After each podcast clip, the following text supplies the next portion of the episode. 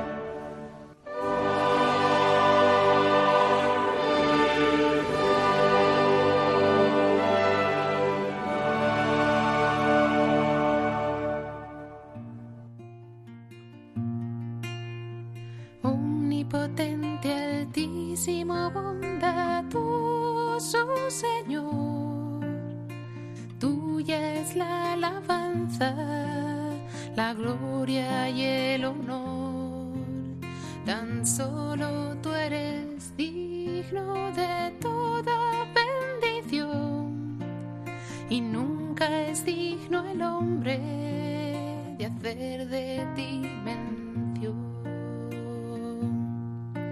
Loado seas mi Señor por toda criatura, por el hermano sol.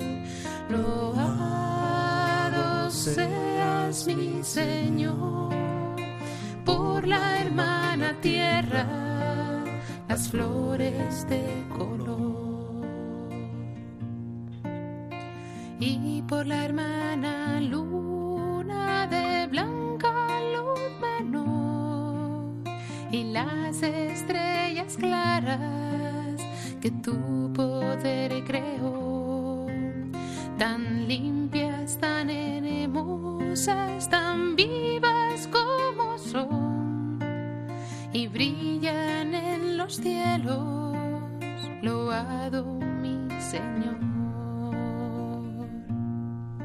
Buenas noches a todos, bienvenidos a la liturgia de la semana. Estamos en Radio María en esta noche del sábado 3 de octubre del año 2020 y tenemos por delante una hora magnífica para dedicar a reflexionar sobre la liturgia de la Iglesia, sobre una fiesta que vamos a encontrarnos en el calendario en esta semana y que nos va a permitir eh, profundizar, profundizar sobre ah, una costumbre muy antigua en la Iglesia, eh, una costumbre muy antigua en la celebración de la liturgia de la Iglesia quizás un poco eh, olvidada o perdida o desaprovechada también, podríamos decir, en nuestro tiempo.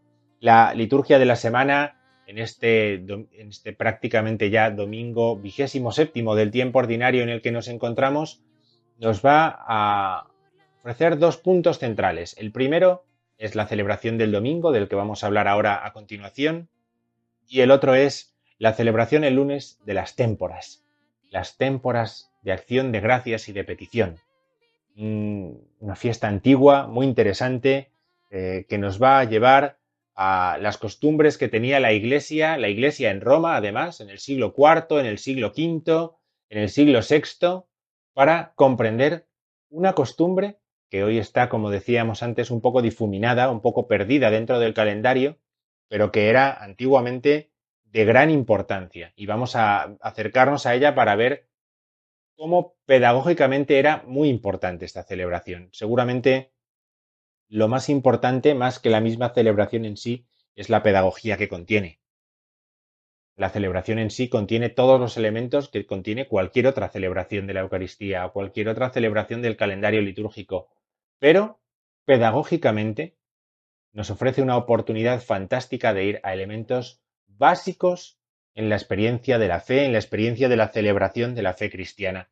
Por eso, la celebración de las témporas nos va a ofrecer un, una buena oportunidad en este programa de hoy, en este Radio María, eh, en esta liturgia de la semana, eh, un buen recurso para poder acercarnos al misterio de la celebración de la Iglesia y a cómo la Iglesia ha entendido esta celebración. Vamos a comenzar, estamos en las primeras horas del domingo vigésimo séptimo del tiempo ordinario Hemos rezado ya las vísperas, las primeras vísperas de este domingo. Ya nos hemos acercado a las puertas de este nuevo domingo, eh, caminando hacia el final del año litúrgico, todavía un poco lejano, pero ya caminando con estas parábolas que estamos encontrando en el Evangelio en estos días, eh, ya hacia el final del año litúrgico. Vamos a aprovechar esta hora que tenemos de formación, vamos a aprovechar esta hora que tenemos de reflexión y lo vamos a hacer como siempre. Primero vamos a reflexionar, vamos a recordar todo lo que tenemos en esta semana en la celebración del calendario. Después nos iremos a la celebración de las témporas. Vamos a ver la historia de las témporas de acción de gracias. Después veremos cuáles son las lecturas que se proclaman en las témporas. Y, por último, cuáles son las oraciones con las que reza la Iglesia en las témporas. Y así ofreceremos una panorámica, en una hora, una panorámica preciosa de algo que la Iglesia va a celebrar el lunes, pero nos va a ofrecer para toda la semana, porque esa es la antigua tradición. Una celebración para toda la semana, en tres días, para toda la semana. Así que vamos a ello, por si también alguien se anima, un compañero, algún sacerdote que escuche, que se dé cuenta de que puede hacerlo así, y es realmente pedagógico para los que eh, participan en la celebración de la misa diaria. Se anima a hacerlo así también en su parroquia en esta, en esta semana primera de octubre en la que estamos ya eh, empezando. ¿no? Vamos a comenzar con el calendario litúrgico, vamos a comenzar con el recorrido a lo largo esta semana vigésima séptima del tiempo ordinario. Vamos a ello. Nos encontramos en esta, mm, en este domingo, domingo vigésimo séptimo del tiempo ordinario, nos encontramos en él eh, con una palabra clave. Este domingo, si ya han estado en misa, y si no, pues ya lo oyen para mañana, hay una palabra clave que es la viña, la viña del Señor. Las lecturas de este domingo están todas ellas dominadas por la imagen de la viña. Nos encontramos pensemos, mm, el territorio de Israel es un territorio mediterráneo, mediterráneo, la imagen de la viña no nos es una imagen extraña ni siquiera en medio del desierto.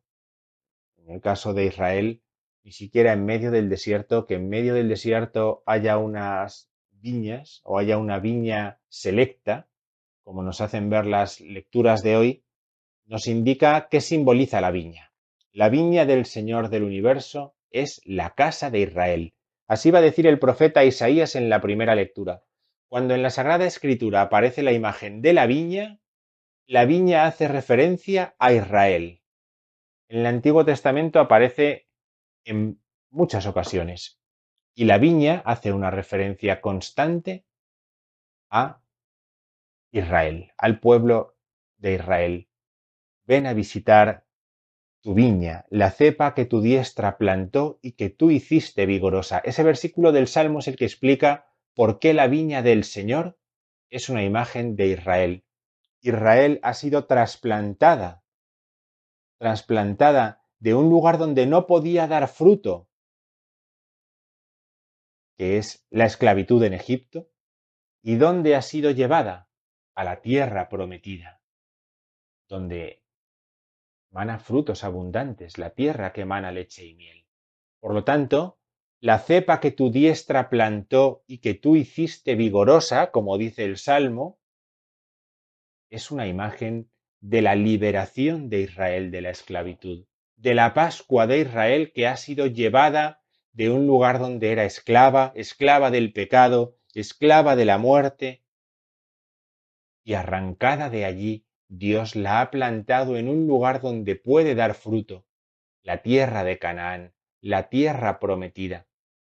La tierra donde, ¿cuál es ese fruto? Poder dar culto a Dios, porque Dios ha habitado con ellos en su templo santo.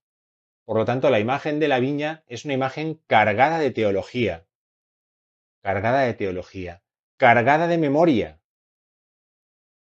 porque contiene la, historia de la salvación del pueblo de Israel y cargada de esperanza. Israel espera que el Señor venga a visitar su viña.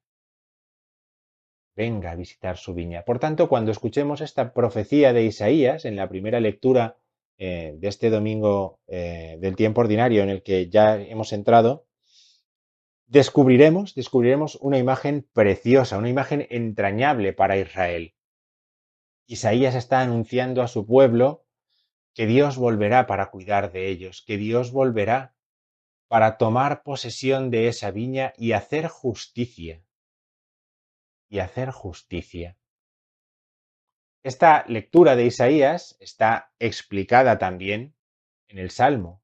Por el Salmo 79 que vamos a escuchar, se nos va a ofrecer una oportunidad también de profundizar en esta misma idea. La viña del Señor es la casa de Israel.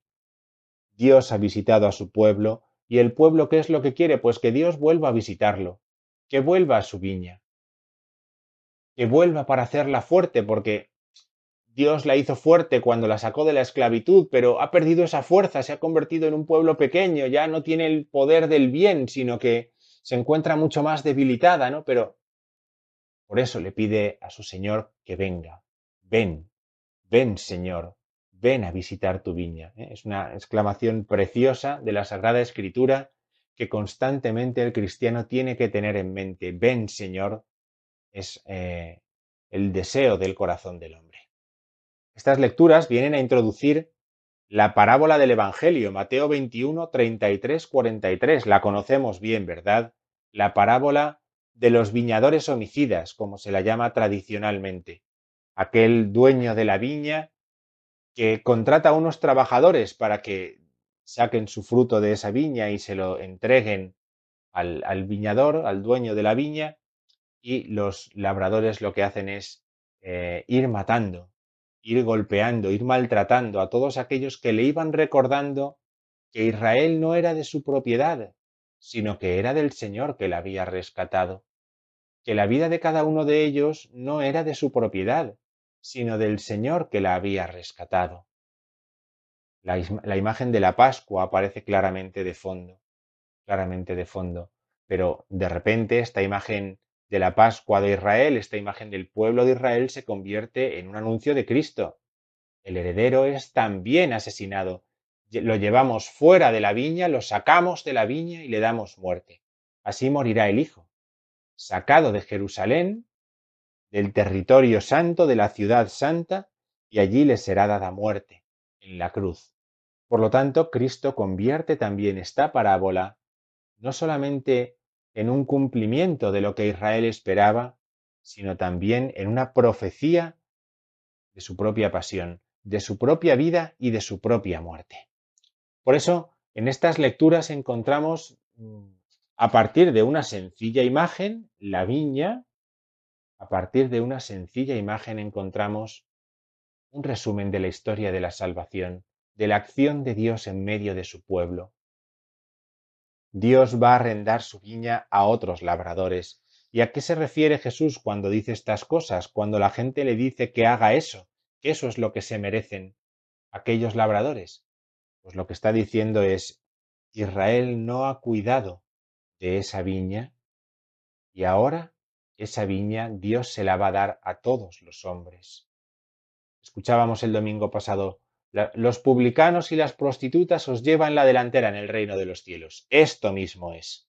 Esto mismo es. Lo que allí escuchábamos referido a la parábola, a la parábola de las, eh, del Evangelio que escuchábamos en el domingo pasado, a la parábola del Evangelio de este domingo 26, pues eso mismo eso mismo es lo que escuchamos también en este domingo 27. Aquello que nosotros reflexionábamos y meditábamos con la primera lectura y con el Evangelio del domingo, con Ezequiel, ¿no? La, advertencia de que eh, el malvado que se convierte de la maldad salva la vida, ¿no? O el Evangelio, aquel, este Evangelio que escuchábamos el domingo pasado eh, de aquellos dos hijos, el que dijo que no iba a la viña a trabajar y luego fue, y el que dijo que iba y luego no fue pues eh, aquel, aquel, evangelio lo encontramos también aquí de fondo.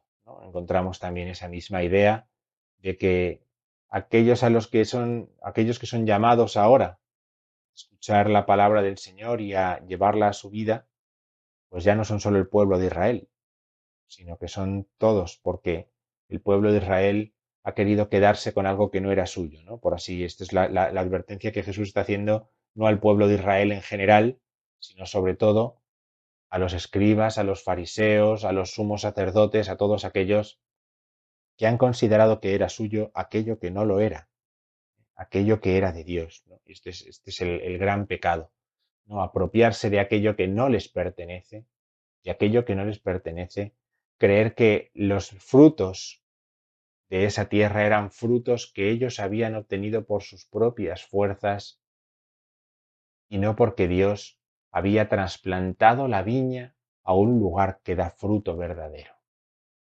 Esta idea, que es una idea preciosa, que aparece de una forma tan delicada en las lecturas de este domingo vigésimo séptimo del tiempo ordinario, las volvemos a encontrar el lunes 5 de octubre, pasado mañana, en las témporas de acción de gracias y de petición.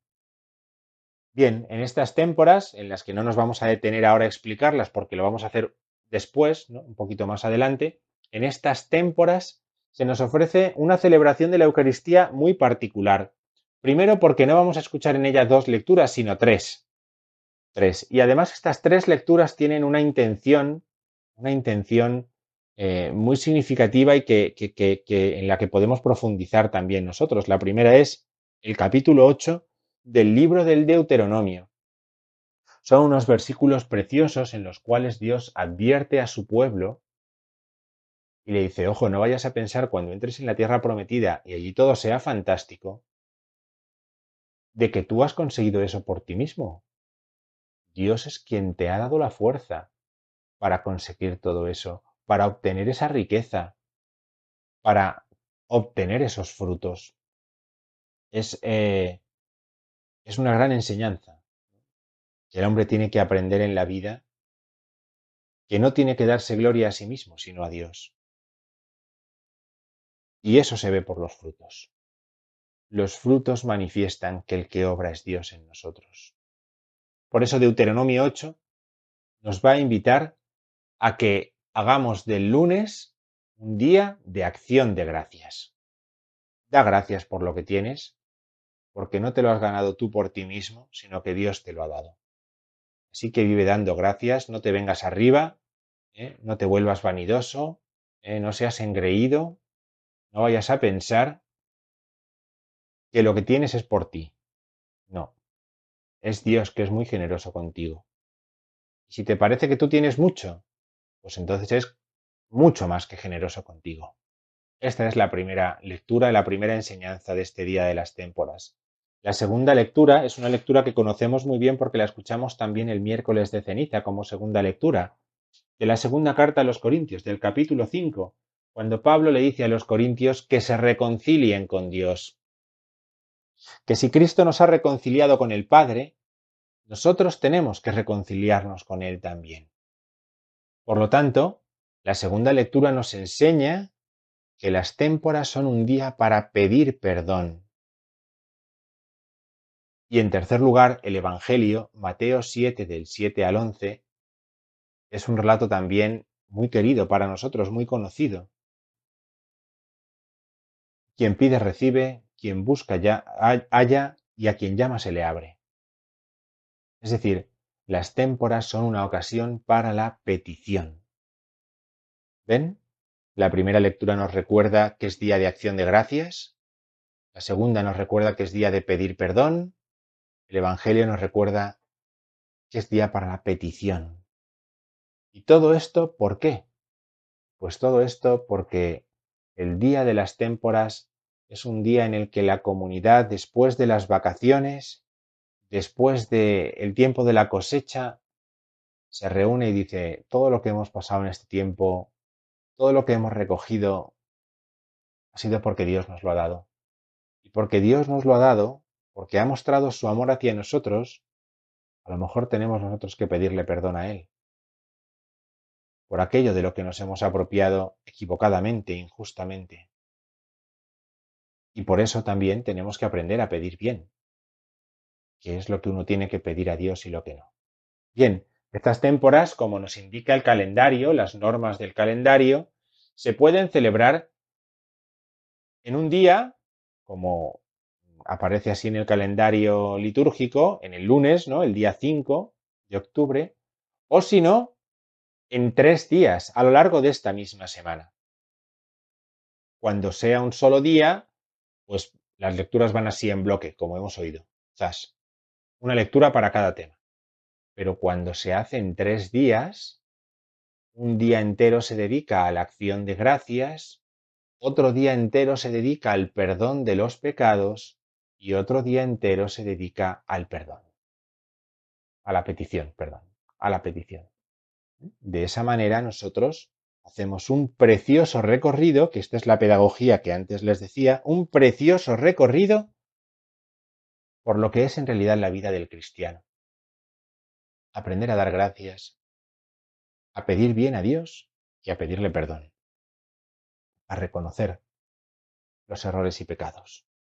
Bien, las témporas, luego vamos a hablar de ellas, pero son pedagógicamente una celebración muy, muy interesante para la comunidad cristiana. Estaría bien que participáramos en estas celebraciones feriales, feriales, no, no son ni preceptos ni nada parecido, pero eh, desde un punto de vista de la espiritualidad litúrgica y de la espiritualidad cristiana, son tres días de gran pedagogía. Tendríamos que intentar también nosotros vivirlos de esta forma. Seguimos avanzando por el calendario. El martes, día 6 de octubre, el martes 6 de octubre, es día de feria. Vamos a dejar atrás las lecturas sapienciales que hemos venido haciendo en estas semanas, Job, Eclesiástico, Proverbios, las vamos a dejar atrás para eh, volver al Nuevo Testamento y leer la primera, la carta del apóstol San Pablo a los Gálatas. Vamos a leer Gálatas en esta semana, en la primera lectura, y en el Evangelio vamos a escuchar, estamos escuchando el capítulo 10 de Lucas. En este caso, el pasaje en el que Jesús va a casa de Marta y María cada, cada una de ellas va a reaccionar de una forma distinta a la presencia del Señor.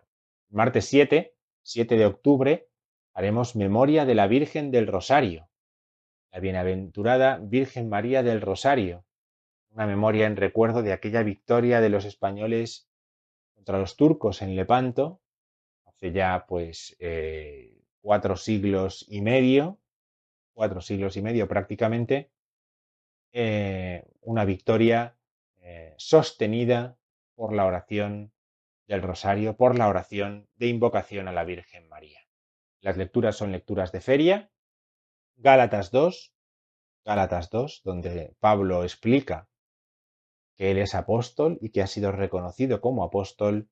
Lucas 11, enséñanos a orar como Juan enseña a sus discípulos, enséñanos a orar, ¿no? La oración del Padre nuestro. Jueves, jueves día 8 de octubre, jueves es día ferial también. Gálatas 3, Gálatas 3, Pablo explica que la salvación no viene por la ley, sino que viene por la gracia, por la acción del Espíritu en nosotros. Lucas 11, pedid y se os dará este relato que escuchamos el lunes por motivo de las témporas, el jueves lo escuchamos por motivo del ciclo eh, ferial, del ciclo de Lucas que vamos haciendo. El viernes 9 también es día ferial, también es día ferial, y por lo tanto seguiremos escuchando Gálatas 3 y seguiremos escuchando Lucas 11, donde Cristo recuerda que su poder es un poder que viene de Dios no de Belcebú.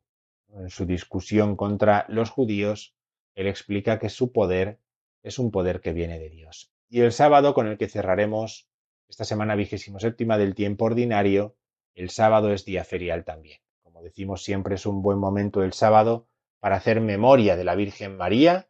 El sábado, el final de la semana, siempre la última memoria, el último recuerdo es a la Madre, la Virgen. Gálatas 3, 22, 29 es la primera lectura que vamos a escuchar, que nos explica esto, el don de la fe que nos ha hecho hijos de Dios, que nos ha salvado. Lucas 11, 27, 28. ¿Quiénes son bienaventurados? ¿Es bienaventurada la Virgen María porque llevó en su vientre al Señor? Y dice el Señor, sí. Pero sobre todo, porque escuchó la palabra de Dios y la cumplió, la puso en práctica. Estos dos versículos tan breves de Lucas nos ayudan a hacer memoria de la Virgen en este sábado. Llegaremos así al final de la semana vigésimo séptima y tendremos un nuevo programa de Radio María aquí, de la liturgia de la semana, para eh, seguir avanzando. Pero aquí vamos a hacer nuestra primera parada del programa, nuestra primera parada de la noche. Vamos a hacer esta parada eh, para escuchar un poquito de música. Si hemos comenzado el programa escuchando, eh, pues por motivo de que mañana 4 de octubre se haría memoria de San Francisco de Asís, uno de sus himnos, de los himnos conocidos de San Francisco de Asís, vamos a escuchar un poquito de música un poco más, eh, más moderna ahora y continuamos aquí en la liturgia de la semana en Radio María.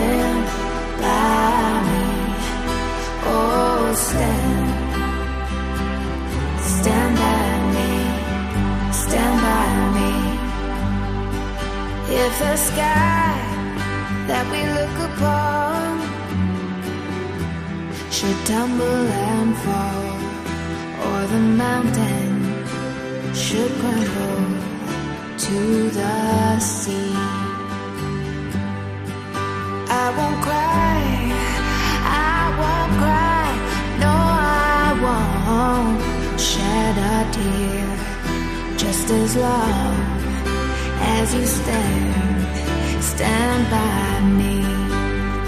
So, darling, darling, stand by me. Oh, stand by me. Oh, stand now. Stand by me. Whenever you're in trouble, won't you stand by me? Oh, stand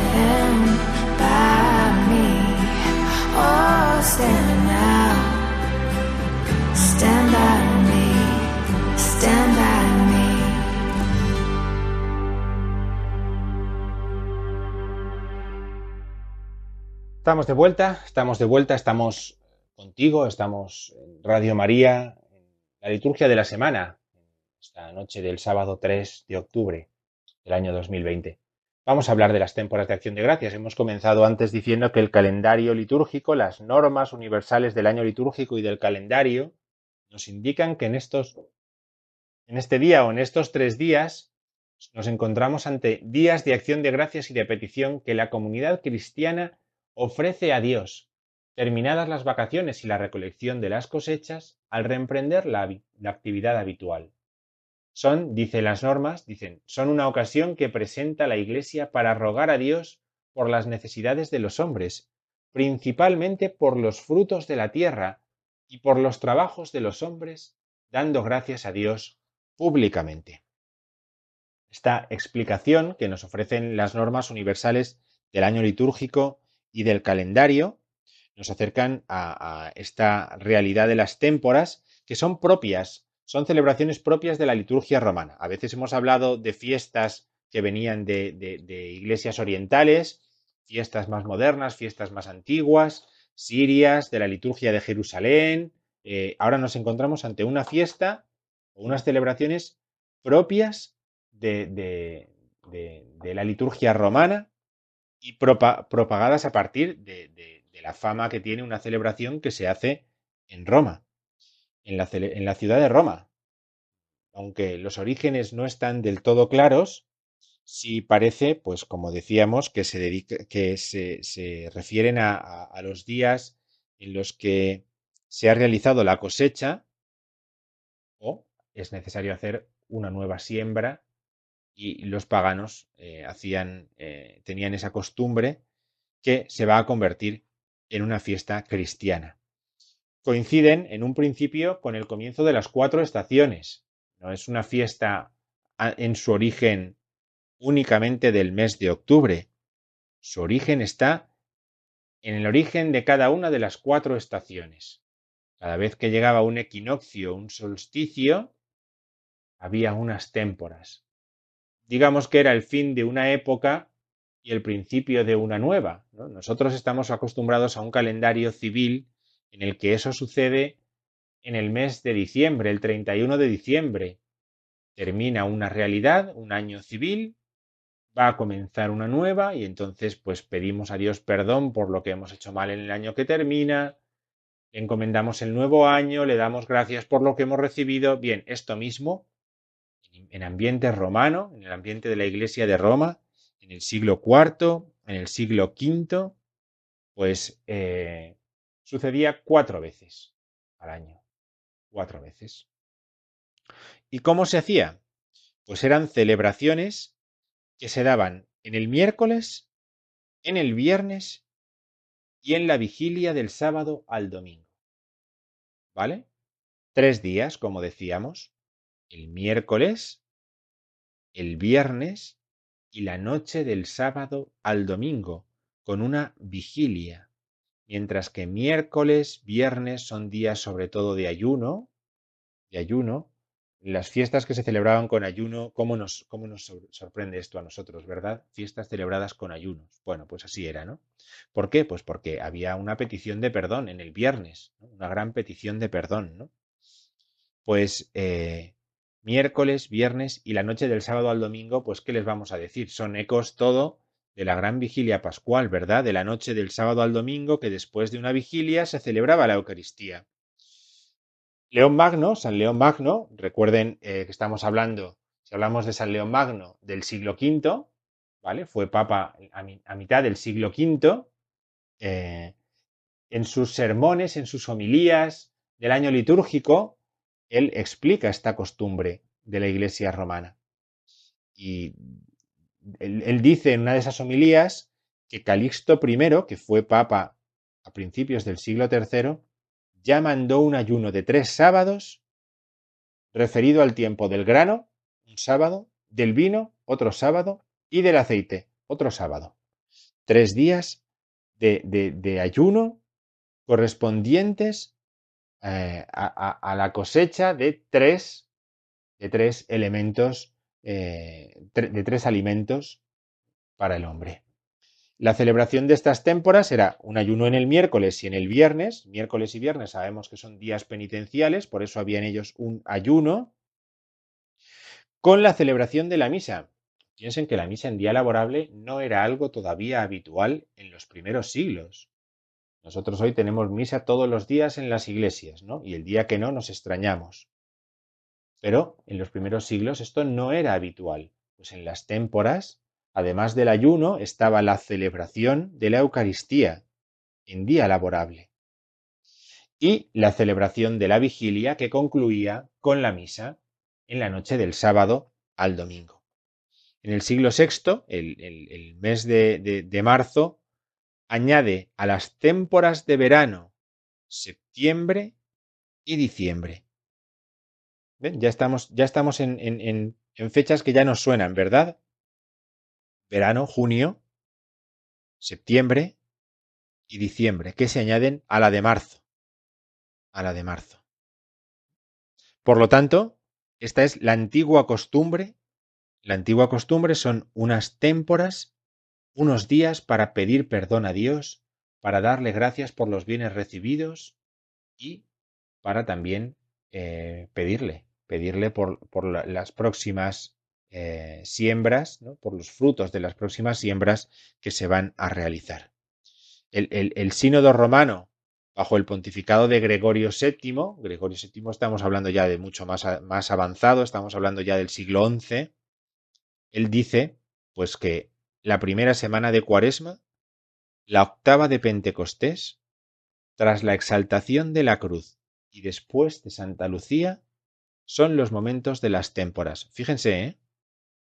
Primera semana de Cuaresma, ven que estamos por marzo más o menos, ¿no? La octava de Pentecostés, que eso es mes de junio.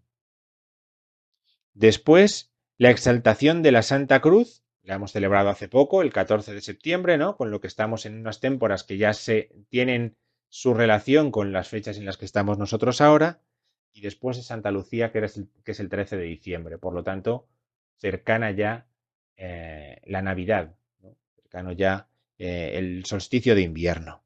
Por lo tanto, esta es la costumbre reglada en este, en este sínodo romano. Así que estas fechas se convierten desde muy antiguo, desde muy antiguo en, fiestas que eh, son populares, que la Iglesia va a tener en cuenta, va a recoger el sentir popular y va a convertir en fiestas para celebrar, y esto es muy significativo, muy interesante, porque además se van a convertir en fechas de ordenaciones. De ordenaciones. Los días de témporas a partir del siglo V van a ser fechas típicas de ordenaciones. Los miércoles y los viernes, el miércoles y el viernes serán días para presentar a los candidatos a la ordenación y la ordenación sucede en la vigilia, en la vigilia del sábado al domingo por la noche. Así que estas eh, témporas van a ofrecer un fruto más a la iglesia, que son nuevos ministros ordenados.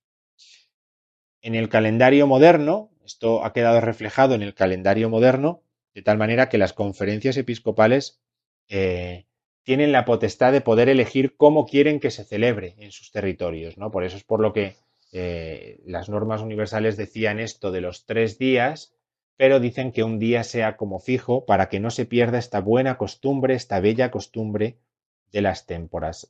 En España la costumbre, según la conferencia, es que el día 5 sea el día de las témporas y lo que se recomienda es pues que en esa semana se elijan tres días para celebrar estas temporadas. Una propuesta que desde aquí podemos hacer, que podría ser interesante, pues es mantener miércoles y viernes, miércoles y viernes, además, tal y como hemos visto hace un momento en el calendario, bueno, este año el miércoles es la memoria del rosario, pero a lo mejor podría ser jueves y viernes. El jueves sería el día de petición, el viernes sería el día de petición de perdón, de conversión, penitencial y el día de acción de gracias podría perfectamente ser el lunes, este lunes que es el día de las témporas, y así en el marco de una semana se ofrece los tres días con estas tres actitudes tan propias del cristiano. Por eso la Iglesia no ha, no ha querido tampoco perder la belleza de esta fiesta de origen campesino, de la vida agraria, pero que ha sido acercada al ámbito de la liturgia, al ámbito de la celebración de la Iglesia. Dios está detrás de todo lo que recibimos en nuestra vida. La celebración de la Iglesia, la celebración de las témporas, así nos lo quiere mostrar.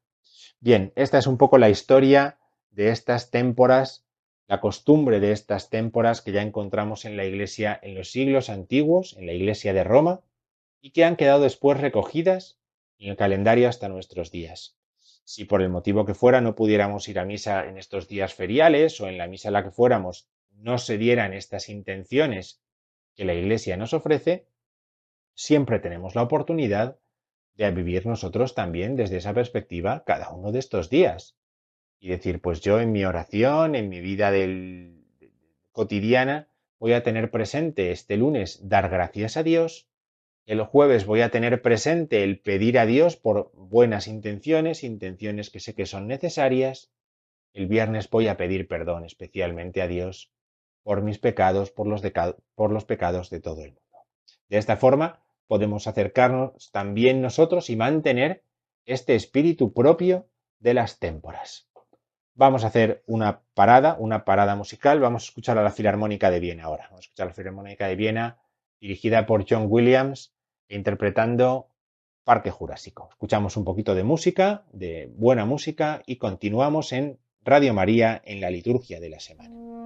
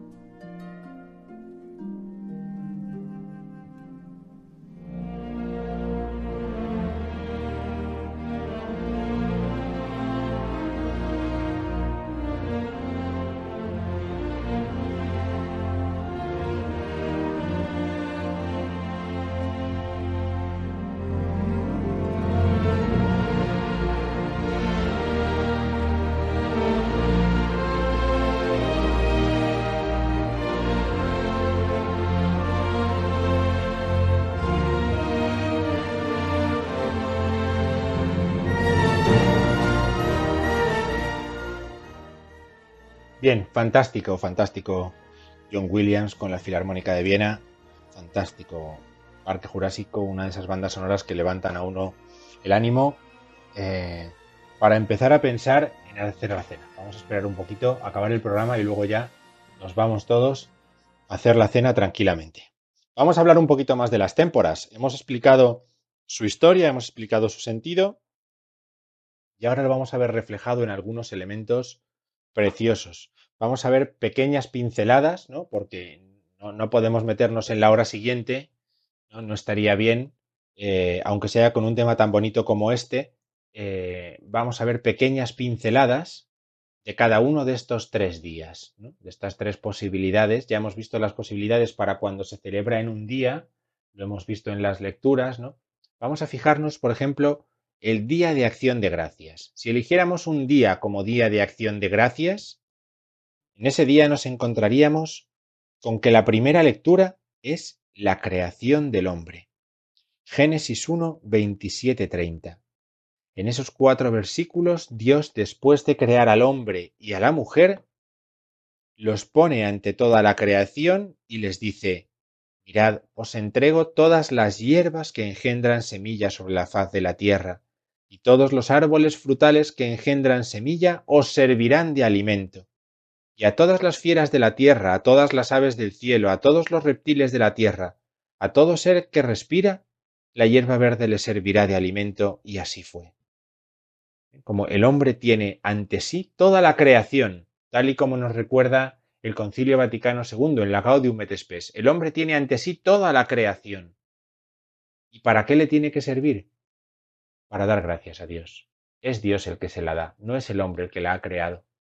La tenemos ahí porque Dios nos ha puesto para administrarla, pero Él es el creador. Por eso el salmo que escuchamos ese día es el Salmo 8. Qué admirable es tu nombre en toda la tierra. Cuando contemplo el cielo, obra de tus dedos, ¿qué es el hombre para que te acuerdes de él? El ser humano para darle poder. ¿Ven? Esta misma eh, idea de que la contemplación de lo creado lleva al hombre a dar gracias a Dios. La contemplación de la belleza y el orden de lo que existe conduce al hombre a reconocer la acción de Dios y darle gracias. ¿no? Es la belleza de la acción de gracias, está ahí, está ahí, ¿no? En que el hombre contempla y de esta forma agradece a Dios. San Pablo en la carta a los colosenses dice así, hermanos, sed agradecidos. La palabra de Cristo habite entre vosotros en toda su riqueza. Sed agradecidos. Es una actitud, una actitud propia del cristiano ser agradecido. ¿Cuál es el Evangelio de este día de acción de gracias dentro de, la, de las témporas? Lucas 17, 11, 19, que cuenta la curación, la curación de los diez leprosos. ¿Recuerdan aquella, aquel pasaje en el que cuando iba Jesús camino de Jerusalén salen a su encuentro diez leprosos? Y Jesús los manda al sacerdote y de camino descubren que han sido curados y uno de ellos, viendo que estaba curado, se volvió alabando a Dios a grandes gritos y se echó por tierra a los pies de Jesús, dándole gracias. Esta eh, actitud de este leproso samaritano que ha sido curado muestra cómo los que hemos sido llamados a la fe curados, limpiados por el bautismo, tenemos que estar constantemente dando gracias a Dios reconociendo que Él nos ha curado y viviendo agradecidos con Él. Preciosas las lecturas para poder contemplar esta actitud de la acción de gracias. La redondeamos leyendo la oración colecta de la misa de ese día, para que vean de qué forma tan bonita se puede recoger en una oración todo esto. Dice la oración de ese día. Señor Dios, Padre lleno de amor, que diste a nuestros padres de Israel una tierra buena y fértil, para que en ella encontraran descanso y bienestar, con el mismo amor nos das a nosotros fuerza para dominar la creación y sacar de ella nuestro progreso y nuestro sustento. Al darte gracias por todas tus maravillas, te pedimos que tu luz nos haga descubrir siempre que has sido tú y no nuestro poder quien nos ha dado fuerza para crear la riqueza de la tierra. Por nuestro Señor Jesucristo, tu Hijo. Bien, qué belleza, ¿verdad?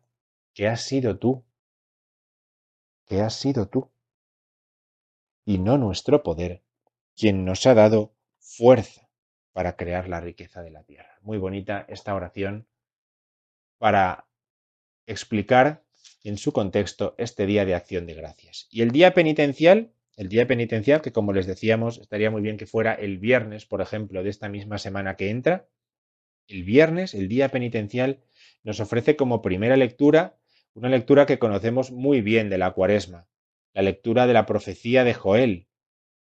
Joel 2, 12, 18. Rasgad los corazones, no las vestiduras. Convertíos al Señor Dios vuestro, porque es compasivo y misericordioso. Ven la actitud de amor de Dios hacia nosotros, que se veía en el día de acción de gracias, también aparece en esta profecía de Joel. El salmo es el Salmo 129. Desde lo hondo a ti grito, Señor.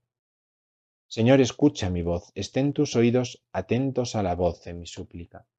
Si llevas cuenta de los delitos, Señor, ¿quién podrá resistir? Pero de ti procede el perdón y así infunde respeto. Precioso. Ese perdón que procede de Dios se nos va a explicitar de una forma todavía más en la segunda lectura, en la carta a los Hebreos, en el capítulo 12 donde se nos habla de que Jesús, renunciando al gozo inmediato, soportó la cruz, despreciando la ignominia, y ahora está sentado a la derecha del trono de Dios. Recordar al que soportó la oposición de los pecadores, y no os canséis ni perdáis el ánimo. Todavía no habéis llegado a la sangre en vuestra pelea contra el pecado. Ven, el modelo de Cristo nos muestra que vivimos en pelea contra el pecado. El Evangelio de ese día, Lucas 3, 7, 14, es esa advertencia que Jesús, que Juan hace, que Juan el Bautista hace a los que van a ser bautizados por él y él les dice, aprended, aprended a escapar del castigo inminente. Producid el fruto que la conversión pide y no os hagáis ilusiones pensando Abraham es nuestro Padre porque os digo que de estas piedras Dios es capaz de sacar hijos de Abraham. Preciosa esta invitación a la conversión de Juan el Bautista. Vamos, por último, a fijarnos en el día de petición, de petición por la actividad humana, en el que la primera lectura es del libro de Esther, y es la oración de Mardoqueo cuando su pueblo, el pueblo de Israel, está en peligro. La oración de Mardoqueo. Señor, acuérdate de que tú creaste a tu pueblo y las maravillas que hay en el mundo. la petición siempre tiene que contener ese memorial de lo que Dios ha hecho por nosotros, que aparece en el Salmo 24, Dios mío, yo confío en ti, no quede yo defraudado. También la segunda lectura de la carta del apóstol Santiago sigue, insiste en esta misma, eh, en esta misma forma de, confiar y de pedir a Dios. ¿Sufre alguno de vosotros? Rece. ¿Está alegre alguno? Cante cánticos. ¿Está enfermo alguno de vosotros? Llame a los presbíteros de la iglesia. La oración de fe salvará al enfermo y el Señor lo curará. Si ha cometido pecado, lo perdonará. ¿Eh? La belleza de la intercesión, de la oración de intercesión. El Evangelio de este día es Lucas 18, que es la parábola del, juez inicuo, el juez que no quiere hacer justicia a la viuda y que al final, por su insistencia, le hace justicia. Así es Dios, ¿no? Cuando nosotros nos dirijamos a Él. Bien, este repaso rápido, pero este repaso nos permite ver la belleza de estos tres días, la belleza de estas tres jornadas, de estas tres eh, eh, témporas que la Iglesia nos ofrece en esta semana de octubre. Aprovechemos estas fiestas, aprovechemos estos días también en nuestra espiritualidad, si puede ser en la iglesia, fenomenal. Si no, pues nosotros desde la oración con estas lecturas también en nuestra casa.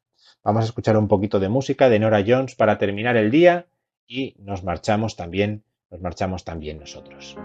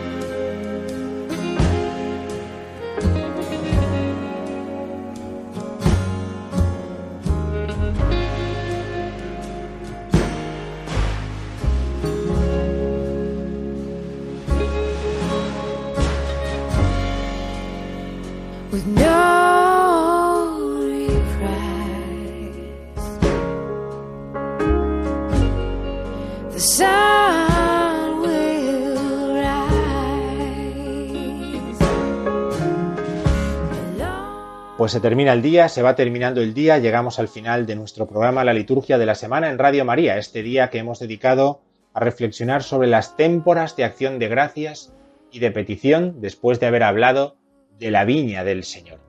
Que pasen todos una muy buena noche, que pasen una muy buena noche en compañía de Radio María, que pasen mañana un feliz domingo y una feliz semana a todos.